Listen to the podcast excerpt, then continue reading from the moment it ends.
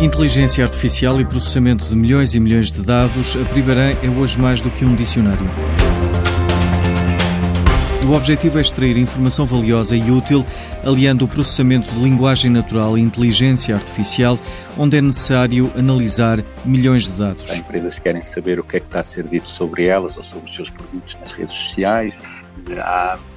os médicos que, que precisam de saber tudo, toda a informação que está em dezenas ou centenas de relatórios clínicos de um, de um doente que eles estão a ver e, portanto, era preciso, de uma forma muito rápida, conseguir extrair essa informação e sumarizá-la para, para apresentar a, um, a, uma pessoa. Uh, os advogados, as pessoas que, que, são áreas em que temos, são exemplos que eu, tenho estado de áreas em que a Primeira tem trabalhado, precisam de conhecer toda a legislação, todas as alterações que existem, a forma como se relacionam, uh, todos aqueles documentos legais e, e, e os acórdãos que, que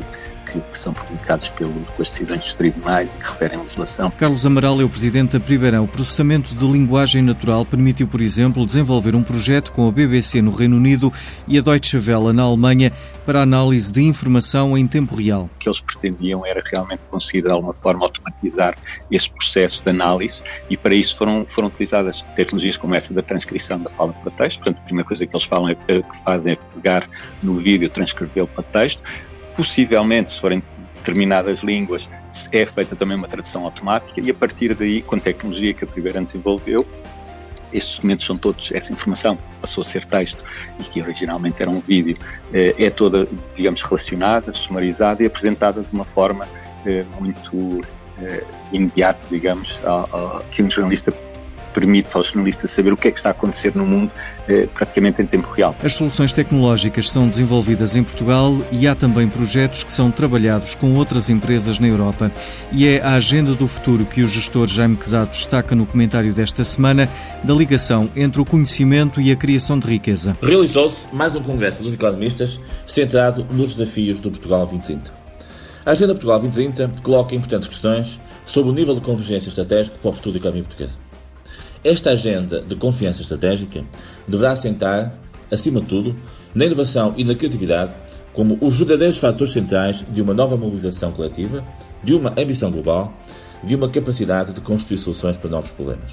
Como diria Geoff Morgan, o conhecido e respeitado CEO da Nesta, a agência de inovação do Reino Unido, uma verdadeira sociedade da inteligência. E precisamos por isso dessa atitude em Portugal, numa altura em que efetivamente os atores económicos sociais têm que se reposicionar para uma nova agenda de futuro.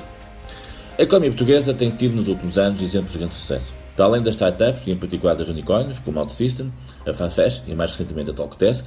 e de toda uma nova dinâmica que a Startup Lisboa, a Startup Braga e outras startups um pouco por vieram criar à volta do tema do empreendedorismo,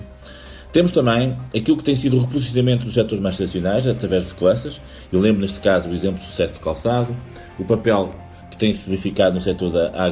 agroalimentar,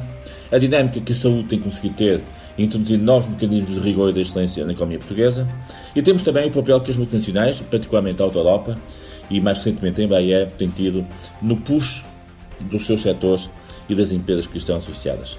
Precisamos, do tudo, de apostar cada vez mais naquilo que é o papel da cadeia de valor. Nesta articulação entre o conhecimento e a criação de riqueza, e dar aos empresários e aos gestores verdadeiras razões para que em, dois, em 2030, portanto daqui a 10 anos, tenhamos todas as condições para que a economia portuguesa seja mais um exemplo de nicho e um exemplo de sucesso. E a Portugal Ventures, sociedade pública de capital de risco, investiu 9 milhões de euros em 14 startups só no primeiro semestre deste ano.